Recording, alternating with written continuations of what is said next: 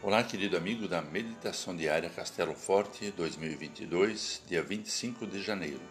Hoje vou ler o texto de Vera Regina Vaskov, com o título Josué edificou.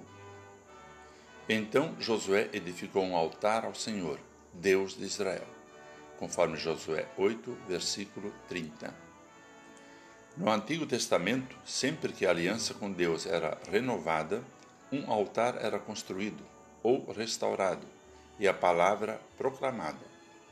A caminhada pelo deserto impediu esse povo de viver plenamente sua fé.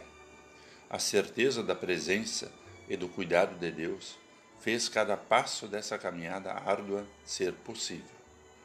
Agora é tempo de celebrar, restaurar o espaço de culto, combater a idolatria e a descrença que haviam se instaurado no coração de muitos ao longo do caminho.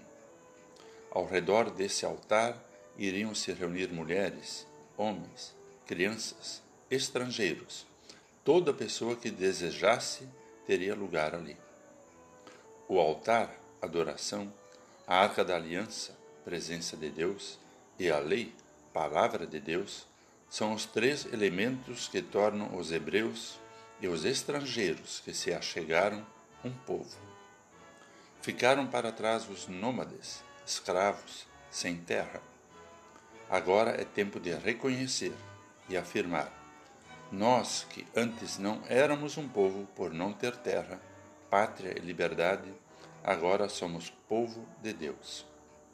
Somos povo de propriedade exclusiva de Deus, a fim de proclamar as virtudes daquele que os chamou das trevas para a sua maravilhosa luz conforme 1 Pedro 2,9. A palavra de Deus anunciada a todas as pessoas por Josué sela esse momento, essa aliança. A nossa caminhada diária também é dura e difícil, e é tempo de lembrar que o Deus de Jesus Cristo é o centro da nossa vida. Sua palavra proclamada e testemunhada é convite para que todas as pessoas se acheguem à sua presença e desfrutem de seu amor. Vamos orar. Amado Senhor, permite-nos reconhecer-te diariamente no centro de nossa vida. Dá que proclamemos e testemunhemos tua palavra, que é palavra de vida, esperança e justiça. Transforma-nos para que vivamos fiéis à tua vontade.